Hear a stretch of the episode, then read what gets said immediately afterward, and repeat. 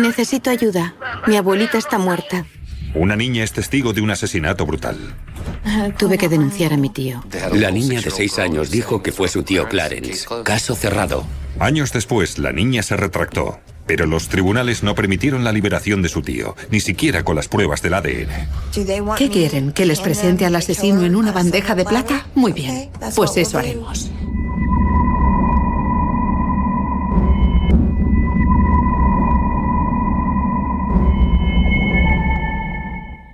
La noche del 7 de junio de 1998 hacía un calor asfixiante en Barberton, Ohio. Para que entrara un poco de brisa, Judy Johnson, de 58 años, dejó entornada la puerta principal de su casa. Poco después de la medianoche, su nieta Brooke oyó un estruendo procedente de la cocina. Se dirigió hacia allí para ver qué pasaba y vio a un hombre golpeando a su abuela. Me asusté. Regresé corriendo al cuarto de mi abuela y me tapé la cabeza con la manta. Pero el intruso la siguió. La dejó inconsciente de un golpe. La agredió sexualmente y la dio por muerta. Milagrosamente, Brooke recobró el conocimiento horas más tarde, pero encontró a su abuela ya fallecida.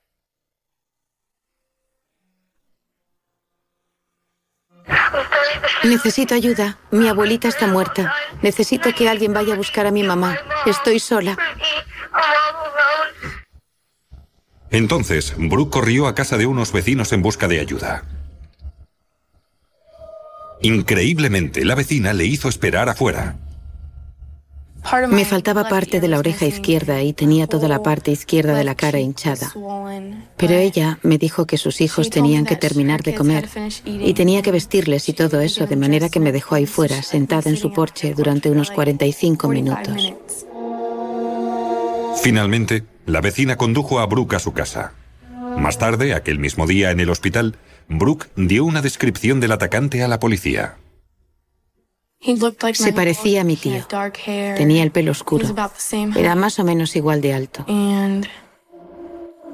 Y es la única persona con la que le encontré un parecido. Su tío, Clarence Elkins, era el yerno de la víctima. Vivía a una hora de distancia en coche y no tenía antecedentes policiales ni problemas de violencia.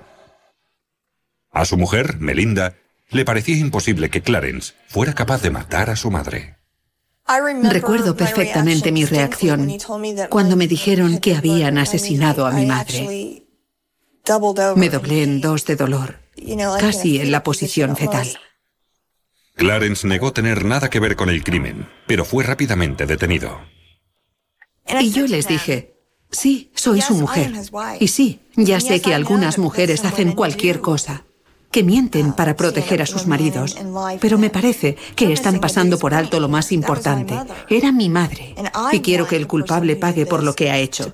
Y se lo digo así de claro, no ha sido Clarence.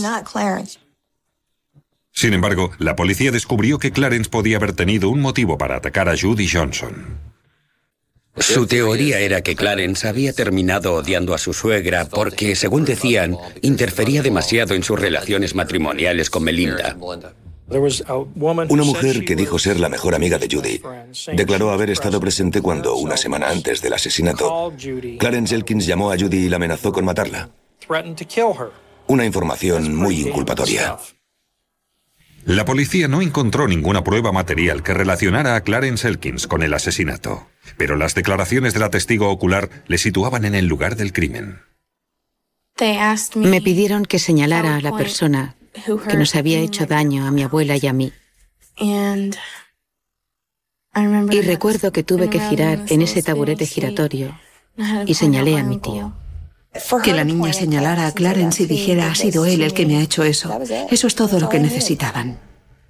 El 4 de junio de 1999, Clarence Elkins fue declarado culpable de asesinato en primer grado, de agresión sexual y de intento de asesinato, y fue condenado a 55 años de cárcel. Me derrumbé completamente. Grité. Me giré hacia mi hermana y le dije, tú sabes que no ha sido él. Y me derrumbé. Y todo era tan caótico.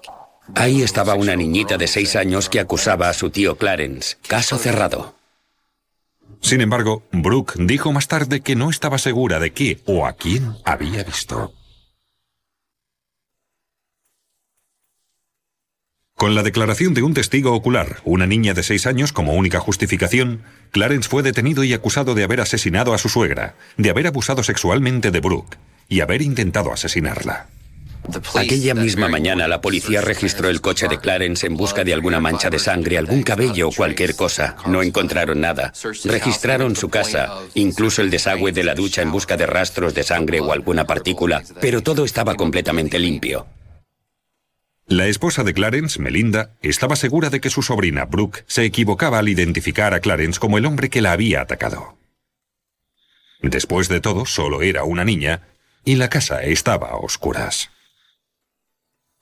Increíble. Pensar que pueden condenar a alguien solo porque alguien lo dice. Y encima ese alguien es una niña de seis años, pero sin ni una sola prueba material que lo confirme. ¿Cómo es posible?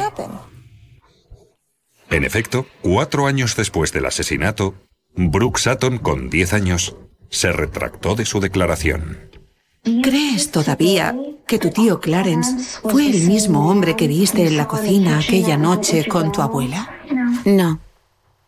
Es que siempre tenía dudas. Sé que me equivoqué porque dije que estaba allí, pero no estaba completamente segura. Melinda solicitó la apertura de un nuevo juicio, pero la solicitud fue rechazada. De manera que Melinda decidió tomar cartas en el asunto y llevar a cabo su propia investigación. Elaboró una lista de todos los delincuentes conocidos que vivían cerca de la casa de su madre. Empecé a hacer una lista de sospechosos poco tiempo después del asesinato de mamá. Intentaba comprender quién podía haberle hecho eso, quién estaba en contacto con ella, a quién conocía. También pidió ayuda a un experto en sentencias injustas, Martin Jan. Juntos estudiaron a fondo toda la documentación del caso y descubrieron varios datos importantes. En primer lugar, la testigo que había declarado estar presente cuando Clarence Elkins había amenazado de muerte a Judy Johnson por teléfono, había asegurado también que Judy había llamado a la policía para denunciar esta amenaza. Sin embargo, no había constancia alguna de que Judy Johnson hubiera llamado al 911. Todas las llamadas al 911 quedan registradas, así que era obvio que no había llamado. También descubrieron que el forense había extraído muestras vaginales de Judy Johnson durante la autopsia. En estas muestras, los científicos habían encontrado una sustancia llamada fosfatasa ácida, una enzima producida por la glándula prostática masculina. Sin embargo, estas muestras nunca fueron sometidas a una prueba de ADN. Para ser justos hay que decir que la tecnología en la ciencia forense mejora sin cesar. Seis años después del asesinato, Melinda Elkins recibió la autorización judicial para analizar el ADN de la muestra extraída durante la autopsia de su madre. El laboratorio forense pudo identificar el perfil del ADN de esta muestra. Y como Melinda siempre había proclamado, no coincidía con el de Clarence Elkins. Entonces ya estaba claro que Clarence Elkins era inocente. No conocíamos el nombre del culpable, pero teníamos su ADN. De manera que Melinda volvió por segunda vez a solicitar la apertura de un nuevo juicio. La fiscalía adujo que los resultados de la prueba del ADN no eran fiables porque la muestra podía haber estado contaminada. Y el juez le dio la razón y se negó a autorizar la apertura de un nuevo proceso. Me quedé de piedra. Pero ¿cómo se atreven? ¿Qué quieren? ¿Que les presente al asesino en bandeja de plata? Muy bien, pues eso es lo que haremos. Por lo tanto, Melinda decidió dar el siguiente paso. Se encargaría ella misma de llevar a cabo su propia investigación forense. Para saber cómo hacerlo, descubrió el mundo de las series de televisión de temática forense. Creo que lo que más me atrajo al principio, en la serie Crímenes Imperfectos, fue esa voz que la anunciaba. Asesinato en bla bla y Crímenes Imperfectos investiga. Y yo pensé, caray, voy a mirar eso. Aprendí cómo obtener el ADN, cómo conservarlo. Fui aprendiéndolo todo a base de ver muchos episodios. Melinda decidió utilizar su lista de delincuentes convictos en el vecindario de su madre y recoger a escondidas muestras biológicas de todos ellos para someterlas a la prueba del ADN. Empezó aprendiendo por sí misma cómo se llevaban a cabo las investigaciones, miró atentamente los episodios de crímenes imperfectos, tomó notas y empezó a ponerlo todo en práctica, a investigar a los sospechosos, a recoger el ADN, todo lo que haría un detective privado. Melinda siguió a esos hombres. Entró tras ellos en bares y restaurantes para recoger cualquier cosa que permitiera encontrar su ADN.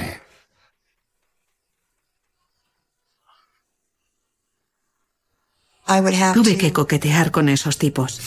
Y entonces me llevaba una colilla, quizá, o a veces la botella de cerveza, o el vaso del que habían bebido. Con su propio dinero y los donativos recaudados en su página web, libertadparaclarence.com, Melinda encargó a un laboratorio privado el análisis de estas muestras. Por desgracia, ninguna de ellas presentaba un ADN que encajara con el encontrado en el cadáver de su madre. Mientras tanto, Clarence se consumía en la cárcel. Ella sabía en su fuero interno que su marido no había cometido ese crimen y estaba totalmente decidida a conseguir que se hiciera justicia, no tan solo para Clarence, sino también para su madre. Durante años, Clarence Elkins permaneció encarcelado por un crimen del que siempre se declaró inocente, mientras su esposa Melinda trabajaba incansablemente para conseguir su liberación. Melinda tuvo que soportar un escepticismo enorme cantidad de insultos. Muchos acusaban a Melinda de andar simplemente en busca de fama y publicidad. La fiscalía quería dar esa imagen de mí, de una paleta pueblerina y tonta que solo quería dar que hablar, aparecer en la tele y tener mis 15 minutos de fama.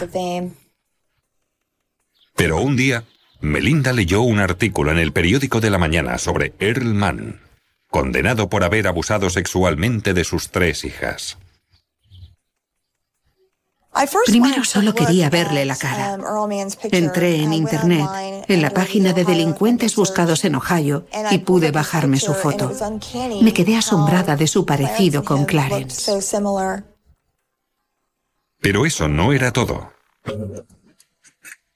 Melinda entendió entonces por qué su sobrina Brooke había tenido que esperar casi una hora delante de la casa de sus vecinos después del ataque. En realidad, en aquella casa vivían Earl Mann y su pareja de hecho. Fue como si se me encendiera una bombilla en la cabeza y pensé, caray, es que es increíble. ¿Qué reacción tendría una persona normal si una niña herida y ensangrentada llamaba a su puerta para decir que han asesinado a su abuela? ¿Cómo reaccionarías tú? Pues no de la manera que reaccionó ella, seguro. Conseguimos toda la documentación sobre el man. Eran páginas y más páginas y en todas ellas se repetían las palabras con agravante. Todos eran delitos violentos. Melinda estaba ya segura de saber quién había cometido el crimen pero necesitaba alguna prueba para demostrarlo. Mediante los trucos aprendidos en la serie Crímenes Imperfectos, Melinda intentó primero obtener muestras de su saliva. Empecé escribiendo algunas cartas a Earlman. En ellas le describía mi aspecto, que no tenía nada que ver con la realidad, y le decía que era una persona que se sentía muy sola y que por eso estaba buscando gente con quien escribirme por Internet, aunque todo eso me repugnaba. El objetivo de Melinda era obtener su saliva de la solapa del sobre si él le contestaba sus cartas. Un esfuerzo increíble para conseguir el ADN de alguien.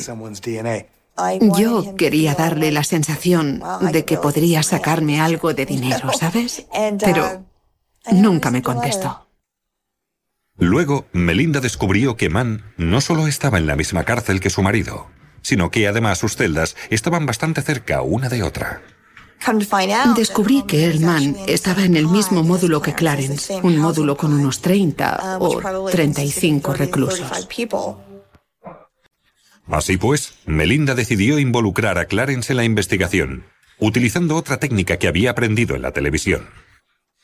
Cómo recoger una muestra de ADN de alguien sin que esa persona se enterara. Lo hacían buscando en la basura, colillas tiradas a la basura o vasos de papel. Para entonces yo ya sabía que lo que tiras a la basura ya no te pertenece. Melinda indicó a Clarence que siguiera a Earl con un pañuelo limpio y una bolsita de plástico a mano en todo momento. En realidad no le conté demasiado a Clarence sobre mis métodos para conseguir el ADN, pero una colilla sería suficiente si fumara, y sin duda, Earlman fumaba mucho. Clarence hizo lo que le había indicado. Y un día, vio cómo Earlman apagaba un cigarrillo en un cenicero limpio.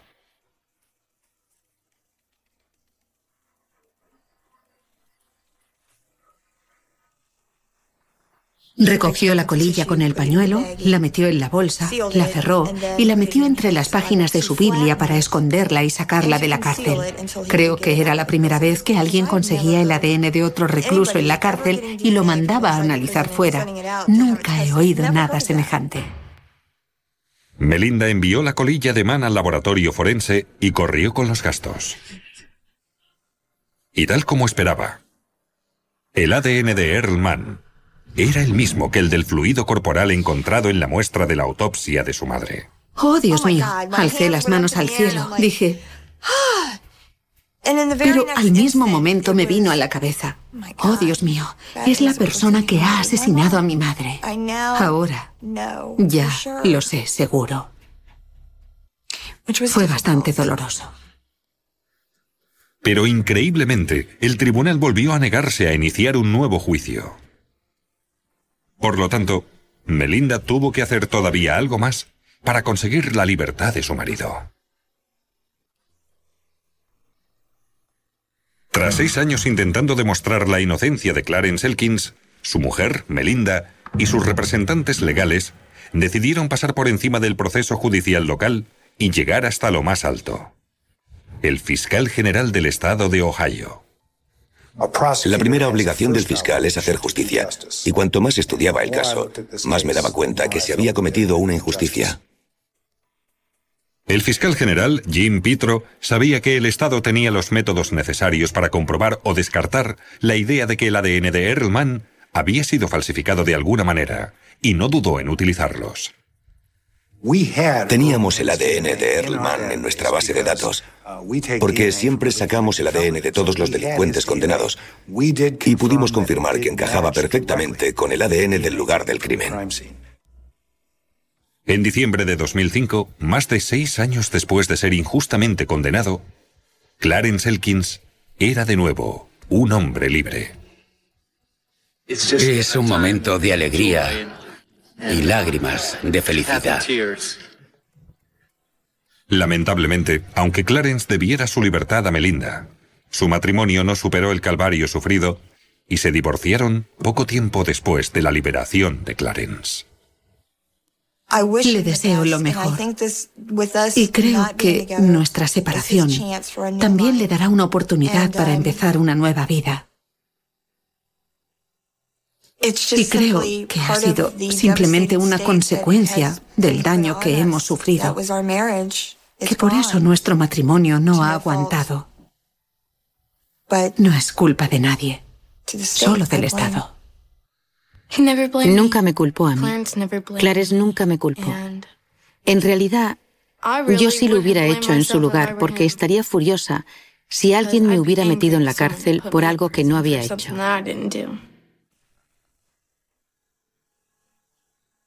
La acusación cree que la noche del asesinato, el objetivo de Earl Mann era la niña, Brooke Sutton. Pero su abuela se despertó, se enfrentó con él para protegerla y lo pagó con su vida. Brooke había visto a Mann un breve instante antes de huir. Luego el asesino asaltó a la niña y la dio por muerta. A la mañana siguiente, cuando recuperó el conocimiento, Brooke corrió a casa de unos vecinos para pedir ayuda. Pero irónicamente, llamó a la puerta del hombre que había intentado matarla horas antes. Supongo que entonces intentaron decidir qué iban a hacer. El man estaba en la casa y la testigo que había creído haber matado estaba viva Debían discutir qué hacer con ella. Las pruebas del ADN inculpan sin lugar a dudas a Earlman. Son concluyentes. Según mi experiencia, son tan irrefutables como pueden serlo en un caso penal. Melinda se dedica ahora a trabajar para el proyecto Inocencia de Ohio, luchando para liberar a los presos que han sido injustamente condenados. Hemos sobrevivido. Y ahora mis hijos van a la academia de policía porque quieren cambiar el mundo. Quieren que esto no vuelva a sucederle a nadie nunca más. Si Melinda no hubiera tenido la fe y la energía necesarias para llevarlo a cabo, para armar revuelo, para remover el caso, Clarence Elkins todavía estaría en la cárcel. Creo que la gente debería darse cuenta y sacar provecho de toda la información que dais en la serie Crímenes Imperfectos y todos los expertos que salen en los episodios y explican en detalle cómo funciona todo, porque esto podría pasarle a cualquiera. Hay que reconocerlo. Sin los esfuerzos de Melinda, Clarence Elkins todavía estaría en la cárcel.